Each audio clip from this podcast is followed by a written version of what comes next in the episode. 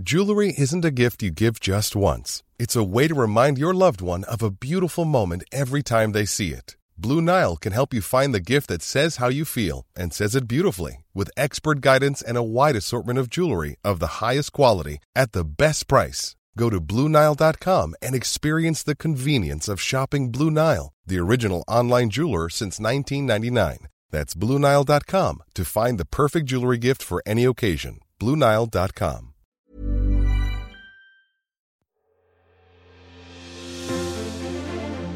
Mes chers camarades, bien le bonjour et bienvenue dans la Somme, le pays des fiers Samariens.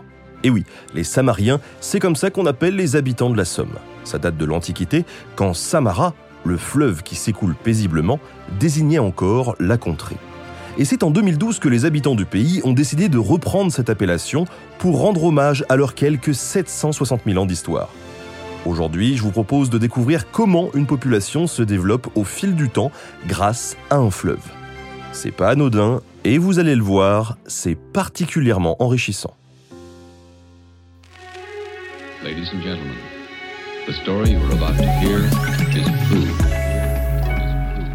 Il a fallu un million d'années pour que la vallée se creuse sous l'action d'un glacier aujourd'hui disparu. La dernière glaciation date de 12 000 ans avant notre ère et a laissé derrière elle des terres riches en sédiments qui ont permis aux hommes de cultiver et de déployer toutes sortes d'activités. Par exemple, on a longtemps cherché le fameux camp César, que le général romain décrit dans son livre La guerre des Gaules. Eh bien en fait, il se trouve à Samara. On a retrouvé des traces attestant d'un campement permanent capable d'accueillir pendant une longue durée toute une légion, ce qui fait tout de même 5000 hommes. Mais sur place se trouve aussi un Murus Gallicus, un mur gaulois, impressionnant, fait de gros rondins croisés à l'horizontale, gavés de terre et de rochers. Les fouilles révèlent ensuite que cette construction suit une ancienne enceinte néolithique qui date de 4000 ans avant notre ère. Et en poursuivant leurs recherches, les archéologues ont même découvert un premier campement datant carrément de 8500 avant notre ère. Cerise sur le gâteau, Samara est même rapidement reconnu comme le plus grand site mésolithique d'Europe. Il faut dire qu'ici, l'archéologie préhistorique, c'est toute une histoire. Autrefois, la tradition basée sur la Bible affirmait que les plus anciens hommes vivaient 4000 ans avant la naissance de Jésus-Christ. Mais au XIXe siècle, Jacques Boucher de Perthes compte bien prouver l'existence d'un homme qui remonterait à bien plus loin. C'est dans la Somme qu'il mène ses recherches avec ardeur et qu'il trouve les preuves de sa théorie. Le premier biface est découvert, attestant que l'humain était présent sur notre globe il y a déjà 600 000 ans, donc dès le Paléolithique, bien avant le Mésolithique ou le Néolithique. Ça y est, la science préhistorique est née. Des oppida comme à Samara ou à Abbeville, il y en a plein. En fait, le fleuve est parsemé de ce genre de campements ou de protocités en hauteur, et ils sont toujours proches les uns des autres, une quinzaine de kilomètres environ. Il y a donc un désir humain de connaître et de maîtriser ce fleuve, ses points de passage, et la puissance de ses eaux capables de transporter des biens et des marchandises. La vallée de la Somme est peuplée d'habitants aussi intelligents que courageux, qui ne craignent pas de vivre sur l'eau et avec l'eau. Cette volonté très ancienne se retrouve encore à la fin de la guerre des Gaules.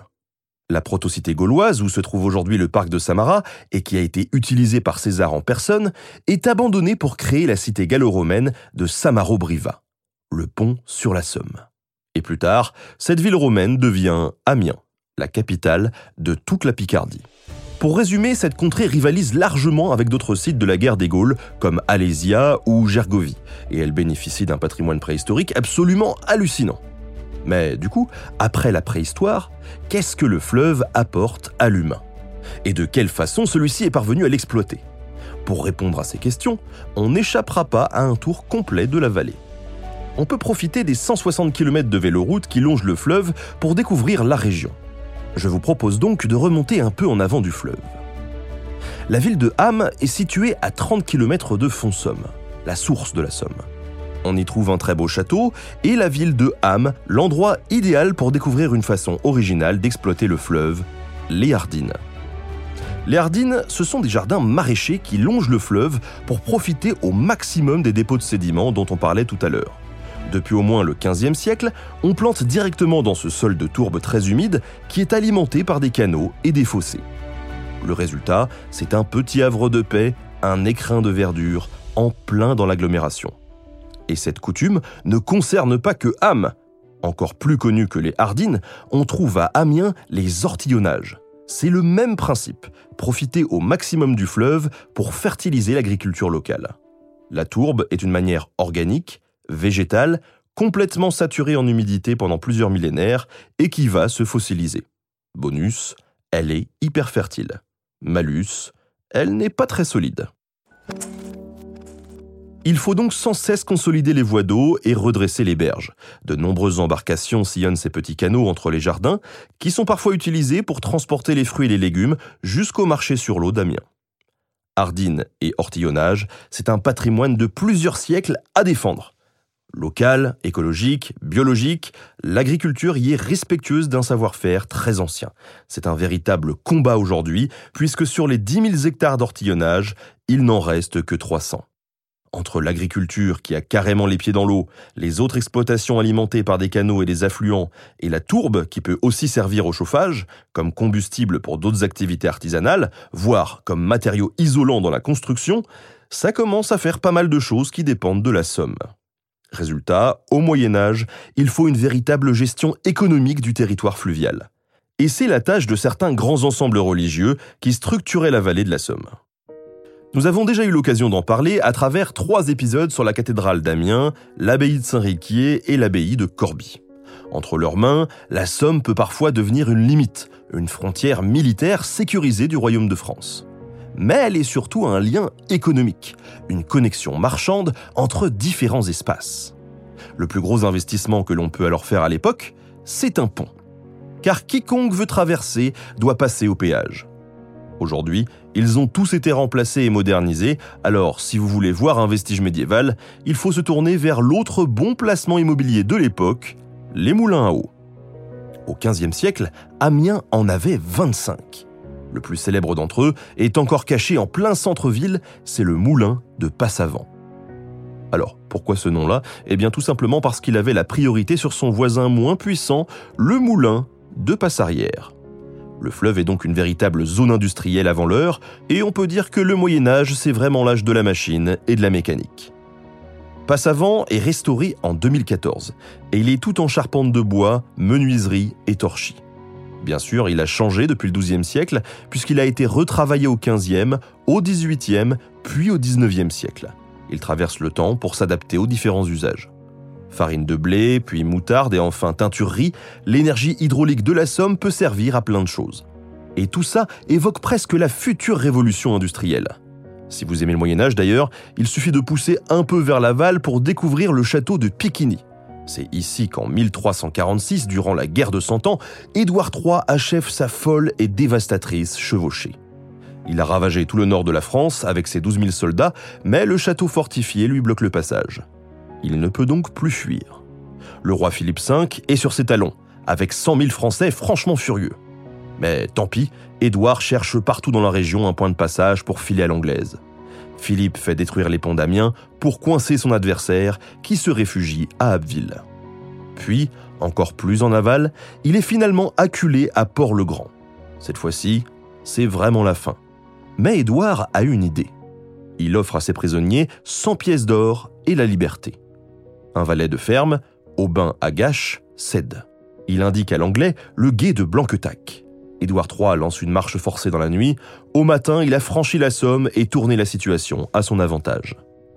Et c'est comme ça qu'il peut gagner la bataille de Crécy le 26 août 1346.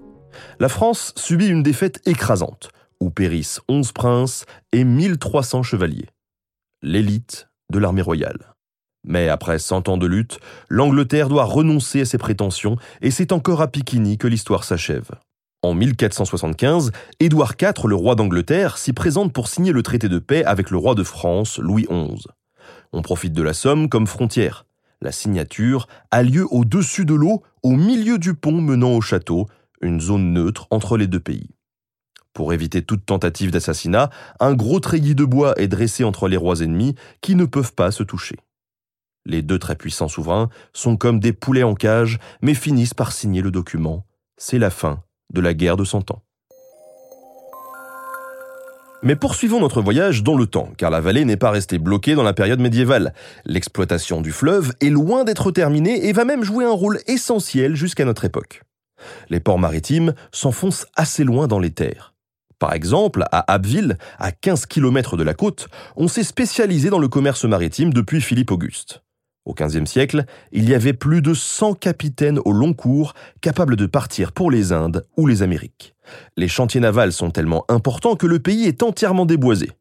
Abbeville était donc un des premiers ports du royaume, avec des commerces comme ceux du sel et de la oued picarde, qu'on appelle aussi gued en français. Une célèbre teinture bleue utilisée pour teindre les tissus de laine. D'ailleurs, au XVIIe siècle, la manufacture des rames poursuit la tradition du drap en visant le produit de luxe, avec des savoir-faire venus des Pays-Bas. Le succès est au rendez-vous puisque la manufacture ne tarde pas à avoir 3000 ouvriers et jusqu'à 10 000 travailleurs à domicile.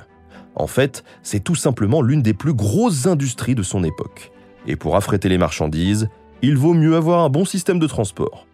De 1770 à 1827, on construit un canal sur la Somme pour s'assurer que la connexion entre Abbeville et l'estuaire ne soit pas envasée. Cet ouvrage impressionnant compte 25 écluses maniées par des professionnels, les éclusiers. Un métier qui existe encore de nos jours puisqu'il est très utile pour les bateaux de plaisance de la région. Le canal de la Somme relie la mer au canal de Saint-Quentin, qui est relié lui-même au canal de l'Escaut et au canal de l'Oise, lui-même connecté au canal de Dunkerque. Bref, retenez que tout ce système fluvial accueillait jusque dans les années 1960 un énorme fret de marchandises. Transport, engrais et céréales, mais aussi betteraves sucrières. La Somme réserve aussi d'autres surprises. Les habitants de la ville de Long ont même réussi à trouver un autre usage au fleuve. Leur centrale hydroélectrique est une des premières du genre en France. Il faut dire qu'au XVIIIe siècle, le commerce de la tourbe enrichit considérablement la ville qui croule sous l'argent.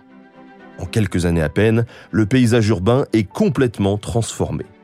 Nouvel hôtel de ville, nouvelle école de filles et de garçons, presbytère, église et même une gare toute neuve. Ce qui métamorphose définitivement la ville, c'est la centrale électrique. Elle est construite en 1901-1903, alors que le reste de l'Hexagone attend bien souvent les années 1920 pour en avoir de semblables. Énergie renouvelable, nouvelle et presque miraculeuse, elle accroît le confort domestique et témoigne de l'avancée technologique considérable de la vallée de la Somme à l'époque. Cette ouverture au monde se confirme encore aujourd'hui avec le tourisme, une nouvelle activité liée au fleuve qui attire de plus en plus de monde, puisque comme on vient de le voir, il y a vraiment de quoi faire dans le coin. Merci à Somme Tourisme pour ce partenariat autour de l'histoire de la Somme et de son fleuve. Merci à Studio Pluriel pour la technique. À très bientôt pour de nouveaux podcasts.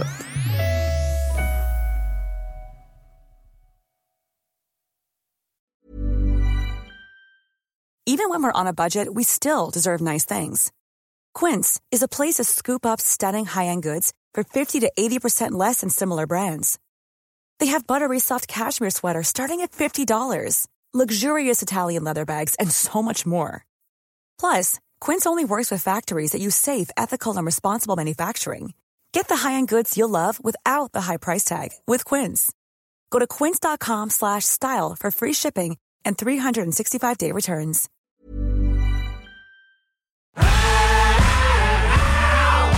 Si vous avez aimé ce podcast, vous aimerez aussi mon autre podcast, Callisto, dans lequel je vous raconte des mythes et des légendes. En attendant que vous nous suiviez sur Castbox, Apple Podcast, Podcast Addict ou toute autre plateforme qui propose cette fonction, n'hésitez pas à vous abonner. Vous pouvez même nous laisser une note et, soyons fous, un petit commentaire, je le lirai avec plaisir.